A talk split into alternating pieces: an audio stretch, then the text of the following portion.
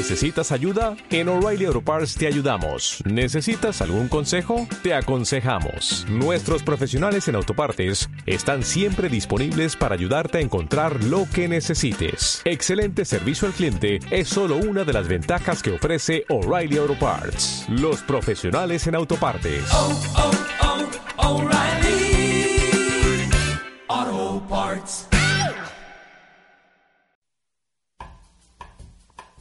A veces hay que poner la pelota en el piso y levantar la vista.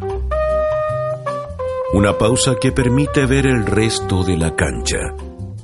El fútbol, esa inagotable máquina de historias, visto desde otra mirada. Relatos, conversación y entrevistas. Esto es fútbol de pantalón largo. Esto es de cabeza. Hoy en De Cabeza, Migrantes.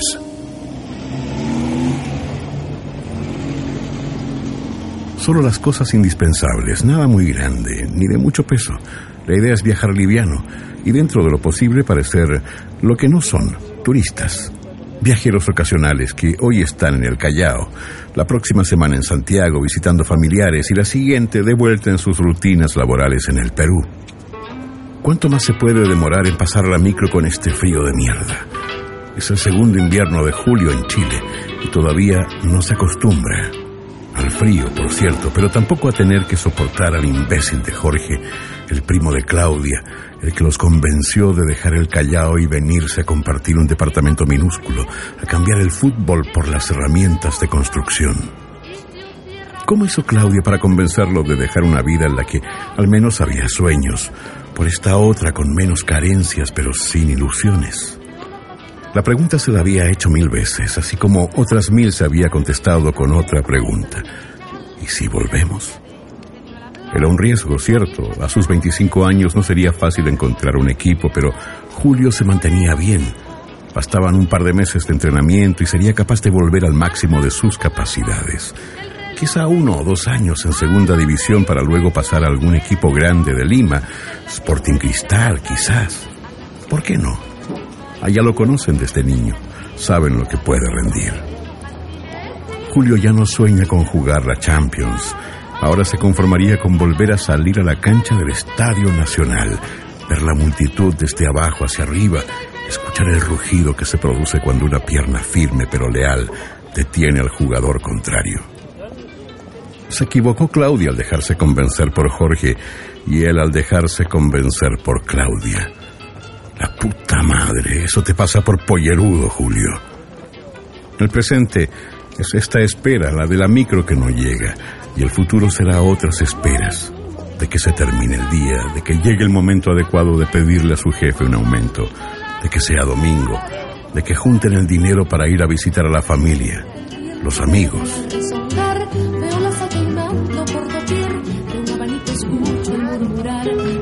Suelen fisgonear a través de un curioso mirador a la linda limeña de fino corpiño gardo. En De Cabeza, Ser extranjero, por Cristian Arcos.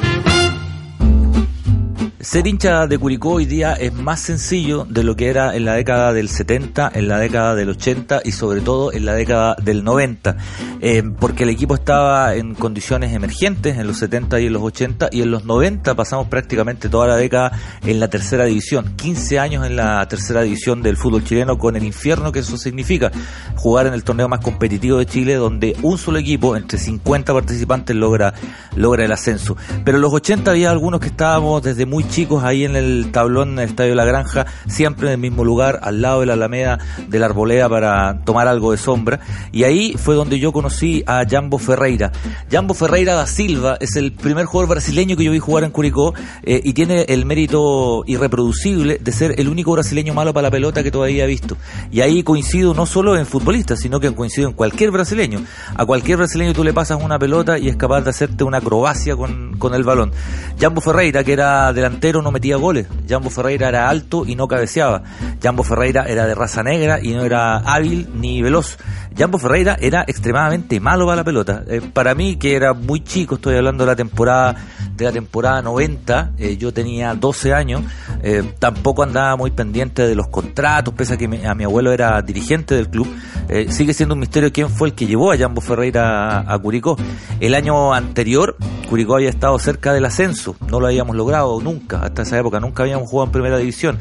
Teníamos como gran mérito haber eliminado o a Colo alguna vez de una Copa Chile, haber ganado, haberle ganado a la Universidad de Chile en el debut de la U en segunda división la temporada anterior, el 89, pero nunca habíamos jugado en, primera. La temporada del 90 se dividió en dos tramos, eh, era eh, la campaña por el ascenso y la liguilla por el descenso. Eh, en la liguilla por el descenso se cortaba la tabla en la mitad y Curicó fue el último equipo en no clasificar a la liguilla del ascenso, por lo tanto era de los que peleaban el descenso el mejor ubicado.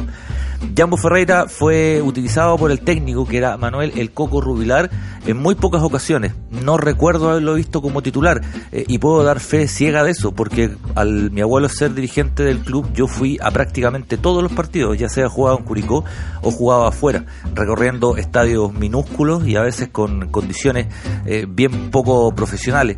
Eh, no hizo ningún gol Jambo Ferreira. Avanzaba el campeonato y Curicó se terminaba enredando en la tabla de posiciones en la parte más, eh, más complicada. Descendían ese año en particular cinco equipos a tercera división. Eh, siempre nos tocó la malaria, ¿ah? siempre nos tocó la mala fortuna. Eh, en la penúltima fecha del campeonato, Curicó jugaba contra Mayeco Unido.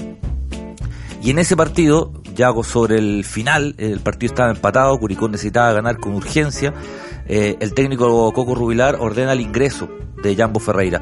Eh, ordena el ingreso de Ferreira y de cualquiera de los delanteros que tenía el equipo. Ya prácticamente teníamos que quemar todas las naves. Quedaba muy poco para el final del partido y hay un remate de Marco Fuentes, eh, conocido por la afición como caballito de palo por lo tieso y tronco que era. No tenía prácticamente movimiento. Caballo Palo Fuentes tenía un gran cabezazo. Eh, él remata con su pierna derecha, el arquero alcanza a manotear y la pelota cae distraída hacia los pies de Jambo Ferreira. Jambo Ferreira le pega medio pifiado de derecha, algo caído, llega antes que el defensor y anota. Y se produce obviamente el estallido del público. No estábamos, cada gol era un maná del cielo para nosotros que estábamos peleando por mantenernos en segunda división.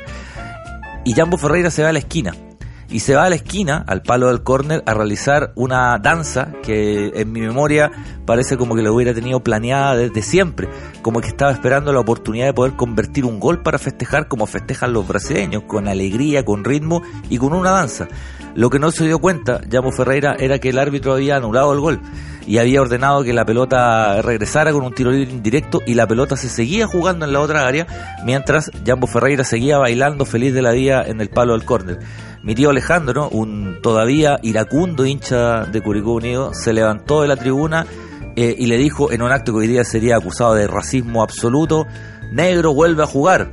A lo que el pobre Jambo Ferreira giró su cabeza, se dio cuenta que su tanto había sido anulado, se llevó las manos a, su rostro en señal de decepción y volvió a tratar de, cambiar la suerte de Curicó. No la pudo cambiar ese día y tampoco la pudo cambiar en la última fecha. Curicó goleó a Valdivia en la última fecha, Valdivia que ya estaba descendido, le ganamos 5-2 y por un gol, por un gol nos fuimos a la tercera división. Será algo injusto decir que el gol de Jambo Ferreira nos habría, nos habría salvado, porque a lo largo de la campaña hubo varios goles que no hicieron, que no debieron haber sido convertidos, y varios goles que nuestros delanteros fallaron pero la historia habría sido distinta si Jambo Ferreira nota el que habría sido su exclusivo gol por Curicó Unido. Terminó la historia de Jambo, terminó la historia de Curicó, Curicó se fue a tercera, prácticamente no quedó ningún jugador de esa, de esa plantilla, nunca más supe de Jambo Ferreira, dificulto que algún equipo lo haya contratado, en Chile ninguno, eh, y en Brasil me imagino que tampoco. Eh, reconozco que te traté de seguir la pista, que he buscado en Google, en Wikipedia, en diferentes plataformas, en Facebook, en redes sociales y no he podido encontrar a nadie que tenga el nombre de Jambo Ferreira. Sin embargo, los hinchas de Curicó lo recuerdan. Y pese a que descendimos ese año, pese a que no hizo ningún gol, uno lo recuerda con cierto grado de cariño. El Grone era tan malo para la pelota que identificaba a todos los que estábamos afuera, porque los de afuera, en general estamos afuera porque somos malos para, para la pelota. Le guardamos un grado de cariño porque como yo comenté alguna vez, cuando el 2008 subimos y ahora que volvimos a subir en una campaña magnífica, eh, yo le dedicaba el triunfo a todos aquellos que perdieron con la camiseta de Curicó, no a los que ganaron, a los que se, se mamaron y se comieron la década del 70, la del 80 y sobre todo la del 90 en tercera división. ¿Dónde estará Jambo Ferreira? No tengo idea. ¿Qué será Jambo Ferreira? No tengo la menor idea. Eh, pero de que recuerdo al único brasileño malo para la pelota con cariño, lo recuerdo con proverbial amor por haber vestido alguna vez la camiseta del, del albirrojo.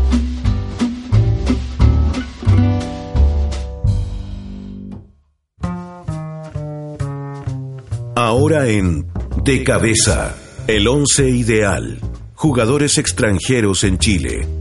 Por Sergio Montes. Dicen que todo tiempo pasado fue mejor. Yo no creo eso. Pero sí creo firmemente que no volverá a haber nunca, jamás en el fútbol chileno equipos como los que hubo en los años 90. No vendrán nunca más al fútbol chileno jugadores extranjeros como los que vinieron en los años 90.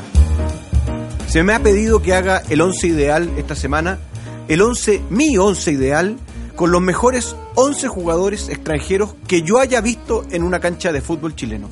Y desde ya les aclaro que por cuestión de simple cronología, no voy a hablar acá ni de El Charro Moreno, ni de Severino Vasconcelo, sino única y exclusivamente de jugadores que yo haya visto en la semi-adultez, de digamos, de la adolescencia hacia arriba, y que hayan dejado una huella imborrable en mi memoria. Y este es mi ideal esta semana. Al arco, ataja el campeón de América, el Loro Morón.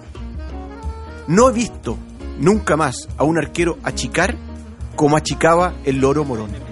Era prácticamente imposible ganarle un mano a mano. Se va Batistuta. El mano a mano con Morón puede venir. Peligro para Colo Colo. Morón, Morón, Morón, Morón. La salvó Morón. De los jugadores que fueron campeones de América con Colo Colo, muchos de ellos quedaron en la historia. Morón yo diría que está entre ellos. Pero siento que no se le ha dado el crédito a Morón que merece por su extraordinaria campaña en ese invierno del año 1991. La defensa la voy a parar con línea de tres. Por un lado va Rogelio Delgado, paraguayo, a quien vi jugar por la U y por Colo Colo. Por la U en su mejor momento y Colo Colo en el ocaso de su carrera. En un partido rarísimo cuando era ayudante técnico y se quedaron cortos de jugadores y tuvieron que ponerlo a jugar. Estaba yo esa tarde en el estadio. Y sin embargo, el recuerdo de Rogelio Delgado que tengo es el año 94. Pasaba la pelota o el jugador, jamás los dos juntos. En el centro de la defensa, Sergio Fabián Vázquez. Dificulto que haya habido un extranjero que haya jugado un mundial mientras estaba jugando para un club chileno. Ese fue Sergio Fabián Vázquez, mi ídolo. El autor del gol que más grité en mi vida esa tarde de domingo del año 94, cuando con nueve jugadores Católica le ganó a la Universidad de Chile. Sergio Fabián Vázquez representa mi adolescencia, mi imagen, el jugador que si yo hubiera podido elegir ser, hubiese sido. Cerrando la defensa tengo a Mario Luca, temperamental, fuerte en el cabezazo y principalmente un gran defensor central, un tipo del que los jugadores podían dejarlo al borde del abismo y siempre les arreglaba el panizo. ¿Qué jugador era Mario Luca en esa Copa Libertadores del año 94 jugando por Unión Española? Para la mitad de la cancha tengo dos fuera de serie, ambos colocolinos y ambos que jugaron juntos. Marcelo Fabián Espina y Emerson Pereira. Espina era puro temperamento. Vino a jugar a Chile habiendo sido capitán de la selección argentina. Eso no va a volver a ocurrir.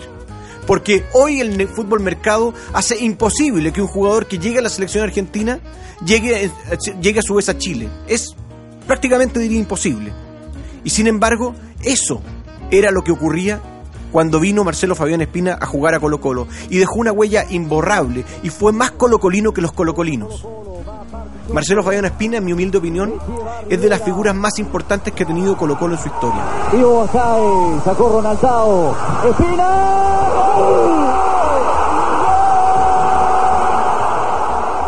Emerson Pereira era, yo diría, casi el contraste de Marcelo Espina. Casi no tocaba el piso, jugaba en puntitas de pies. Yo diría que volaba en la cancha. Era de una elegancia, de un toque que realmente conmovían a los que estábamos viéndolo. Emerson Pereira con Marcelo Fabián Espina formaron la mejor dupla de contención que yo jamás haya visto en el fútbol chileno en mi vida. Para la salida tengo tres, distintos y los tres enganches. Leo Rodríguez.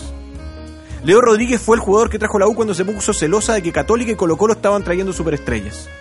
Y trajeron a la super superestrella, Leo Rodríguez, campeón de Copa, de Copa América dos veces con Argentina. Jugador que dejó huella imborrable en San Lorenzo de Almagro. Seleccionado argentino, como ya he dicho, un jugador extraordinario, un encarador que quizás no te metía esa pelota de 40 metros, pero que cuando te encaraba en velocidad, chao, fuiste. Se la daba un compañero o definía él. Leo Rodríguez además se identificó muchísimo con la U. Néstor Raúl Gorosito. No he visto en el fútbol chileno un volante de salida que sea capaz de poner el balón exactamente donde lo imagina en su cabeza. Ese era Néstor Gorosito. Néstor Gorosito, que también fue seleccionado argentino, que también fue campeón de Copa América y que jugó en Católica con su inigualable socio el Beto Acosta, de quien ya hablaré.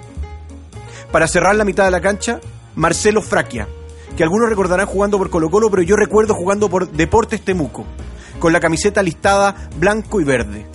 Marcelo Fraquia armó a ese Deportes Temuco, que fue sensación en el torneo chileno, que ganó una liguilla y que junto con Nelson Tapia y otros jugadores en ese equipo dejaron una huella imborrable en la memoria de los que veíamos fútbol noventero en ese entonces. Marcelo Fraquia era un jugador elegante, habilitador, eh, un volante de creación en la definición más pura de la palabra. Para la delantera me he guardado dos que son imborrables. En primer lugar, Alberto Federico Acosta. De él solo diré un dato. Jugó 26 partidos en el torneo nacional del año 1994 y metió 34 goles. Nadie tiene ese promedio de goles en la historia del fútbol chileno. Arranque de Jaime Pizarro, no pudo Pedro Reyes, la pide Acosta, opción para Católica, el Beto, Alberto Federico Acosta fue campeón posteriormente con Católica el año 97 y para acompañarlo Carlos Gustavo de Luca, el pelado de Luca, el único jugador que jugaba un miércoles por el Colo Colo y el domingo por O'Higgins, porque estaba a préstamo para jugar, para jugar el torneo de Copa Libertadores por Colo Colo. Carlos Gustavo de Luca es el extranjero que más goles ha hecho en la historia del fútbol chileno. Carlos Gustavo de Luca es un excombatiente de Malvinas que vino a borrar sus fantasmas al fútbol nacional y vaya si los borró, a punta de goles, a punta de cabezazos y se destacaba en la cancha por su calva y su metro 85 de estatura muy por sobre el promedio del resto de los jugadores nacionales. Ese, señores, es mi once ideal, compuesto solo por extranjeros para esta semana.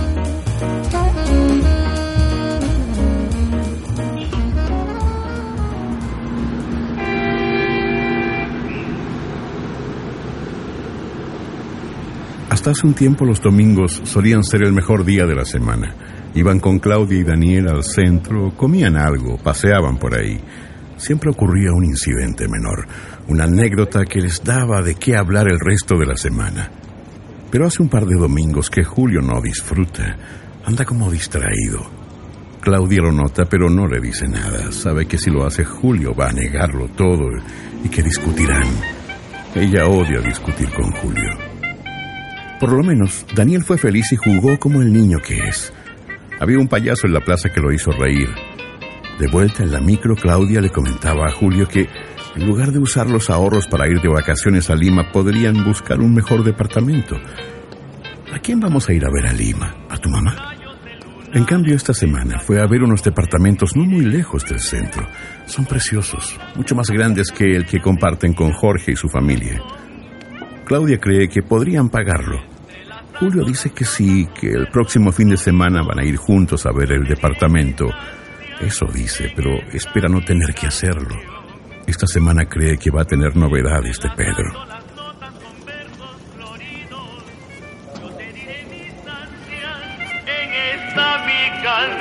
Ya estamos a jueves, sin ninguna noticia de Pedro. Seguro que ha estado con la cabeza en mil partes. Faltan tres fechas y el equipo necesita salvarse del descenso. El Unión Guaral Tiene una cómoda ventaja de puntos, pero nunca se sabe. Hay que ser precavidos. Sin embargo, ojalá se haga un minuto y pueda hablar con alguien. Julio ha pensado mucho sobre esto. Claudia al principio no va a estar feliz con la idea de volver, pero cuando vea lo convencido que está Julio, se va a dar cuenta de que es lo mejor para los tres. Pueden vivir en la casa de su mamá por un tiempo hasta que las cosas se estabilicen. Ya verá Claudia que en poco tiempo el fútbol les devolverá una vida mucho mejor que la que tienen ahora.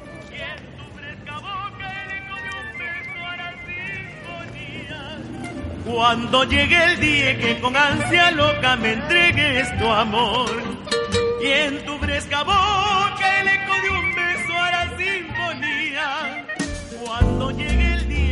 en que con En De Cabeza, conversación en la redacción con Cristóbal Correa y Nicolás Vidal.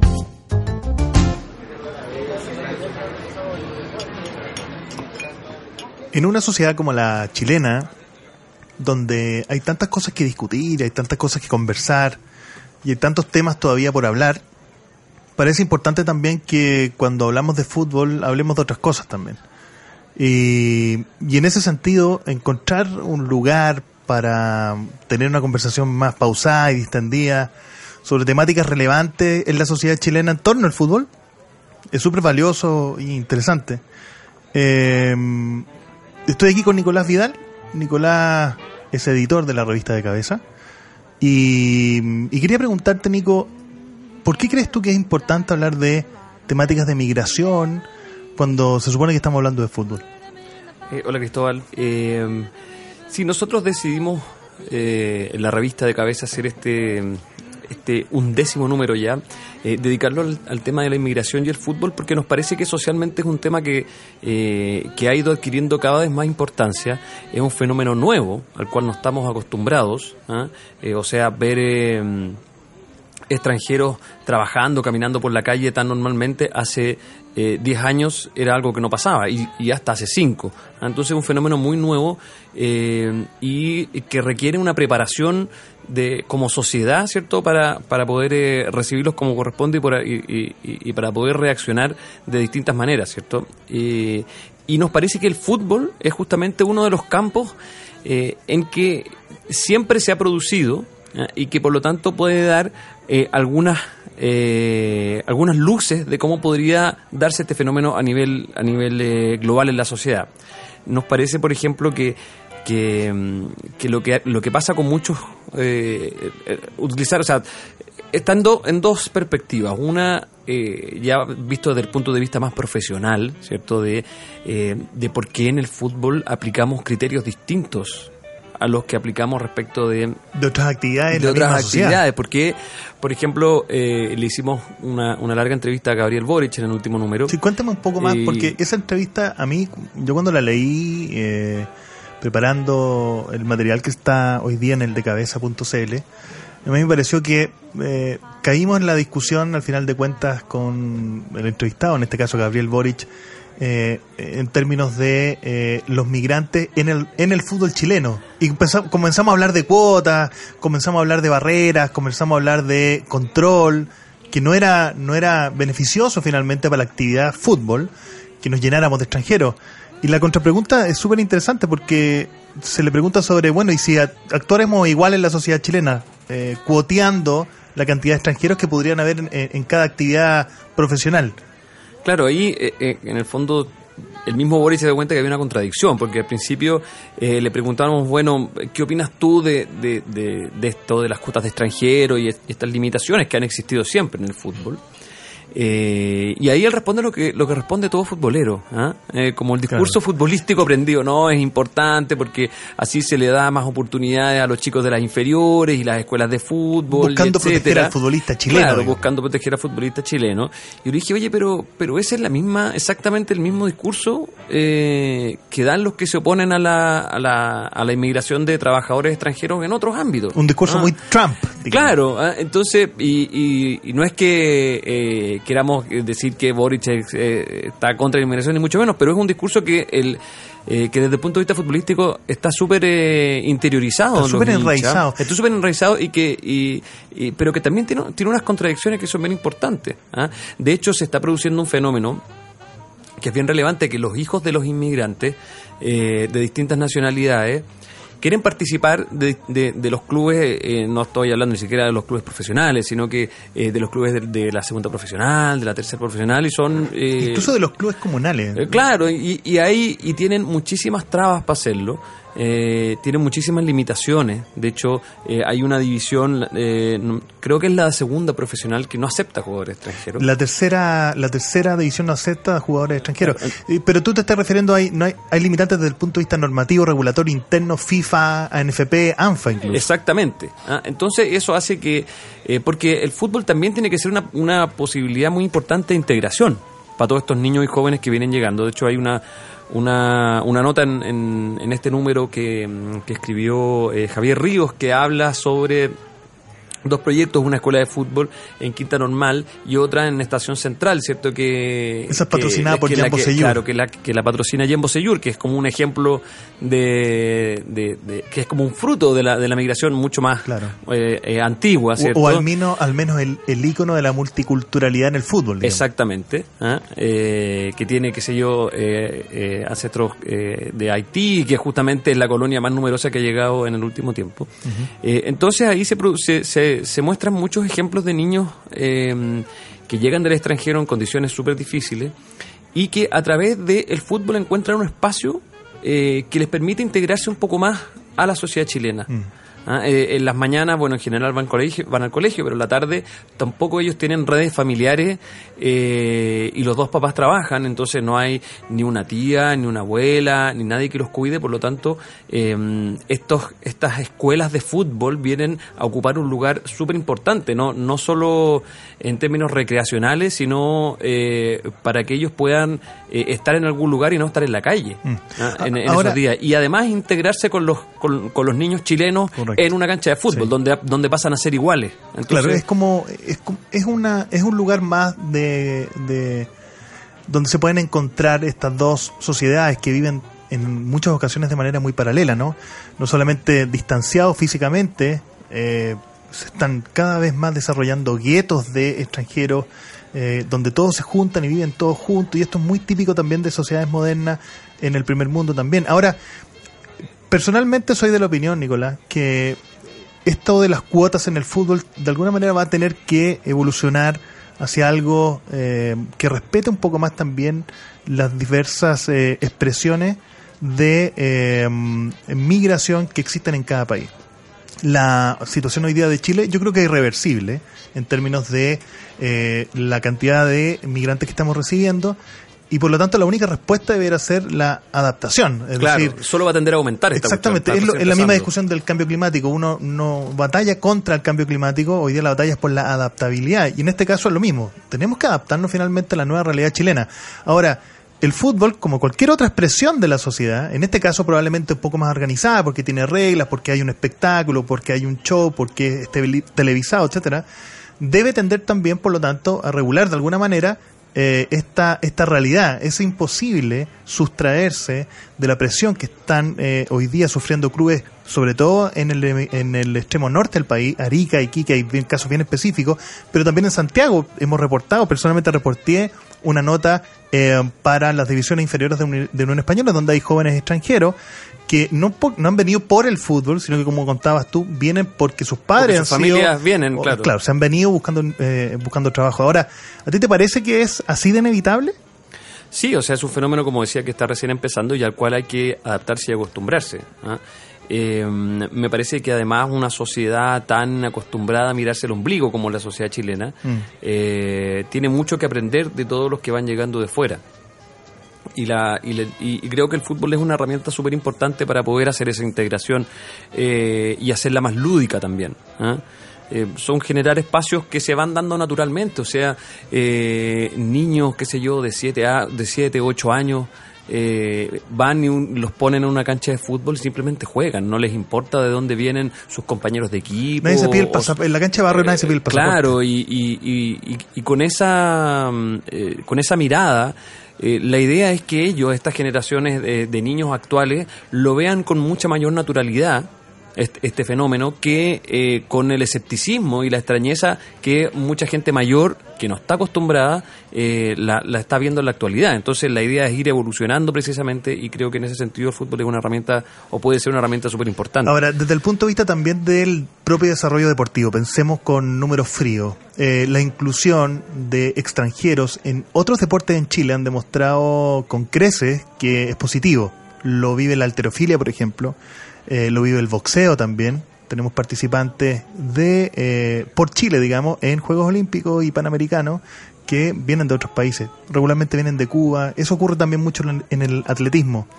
El fútbol no puede restarse y hoy día hay ejemplos bien concretos. La sub-17 que está próxima a disputar el Mundial de India eh, tiene entre su fila a Pedro Campos, por ejemplo, Claro. que es un hijo de cubano. inmigrantes cubanos que hoy día juega con por la Roja de Chile.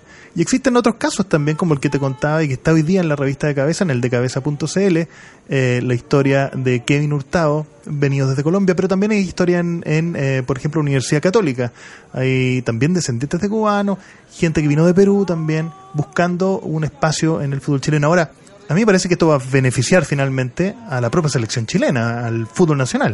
Evidentemente, o sea, eh, se va a ampliar eh, muchísimo la, la- el campo de jugadores respecto al cual poder, poder elegir. Entonces, me parece que, que también viene a ser un aporte. Lo mismo que, ha pasado con, con el mismo eh, Pedro Pablo Hernández, que, que calladito, tranquilo, se transformó en titular de la selección, eh, siendo de todos los jugadores nacionalizados eh, que, que usualmente no rendían mucho eh, Claro. en la selección. Hay muy, po- muy pocos ejemplos. Hay muy, muy pocos ejemplos y, y- y jugadores que eran grandes figuras, qué sé yo, como Fabiani, por ejemplo, que se lo nacionalizó de manera bastante rápida. Express. express, precisamente para que jugara por Chile, eh, al final fue un fracaso. Claro.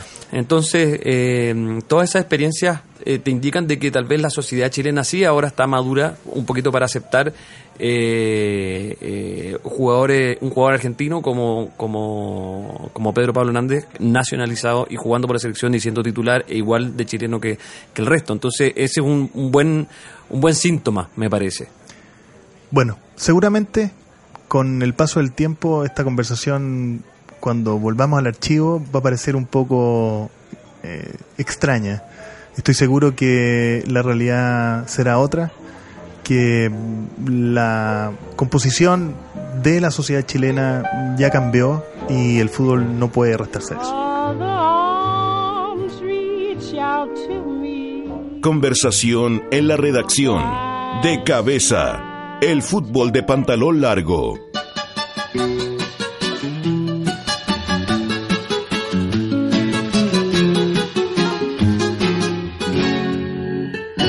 Pedro no ha llamado. Debió hacerlo hace una semana y nada. Tampoco ha contestado las llamadas perdidas que Julio le dejó en el celular. Julio fue a ver el posible nuevo departamento. Es lindo. A Claudia le fascina, pero es caro. Ella arregló para juntarse el martes con el dueño a firmar el arriendo. A Julio le gustaría firmar otro contrato, uno donde le paguen por jugar al fútbol. Sin embargo, el teléfono no suena y Julio, que sigue sin haber dicho nada de su decisión de intentar volver a jugar en Perú, se va quedando sin excusas. Hasta que suena el teléfono, el lunes por la noche. Pedro, hermano, me tenías asustado. Pensé que te había pasado algo. Nada, nada, tú sabes. Se juntan muchas cosas y el tiempo vuela. Mira, Julito, hablé acá con los dirigentes y les comenté lo que me dijiste de volver a jugar. ¿Y, ¿Y qué te dijeron? ¿Van a contratarme? Lo que viene después es una corta explicación de por qué eso no va a ocurrir.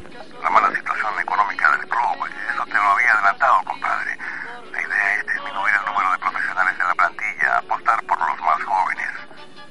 Julio lo entiende, o al menos eso dice. Le agradece a Pedro la gestión, sabe que hizo todo lo que estaba a su alcance. Ahora tiene que cortar. Mañana será un gran día, dice. Irá con Claudia a firmar el arriendo de un departamento precioso. Por más que intenten separarnos, por más que busquen alejarnos, será difícil que lo logren, porque en mi amor está tu nombre. Algunas veces he mentido y en otras veces he bebido, quien en la vida no ha sufrido por no ser.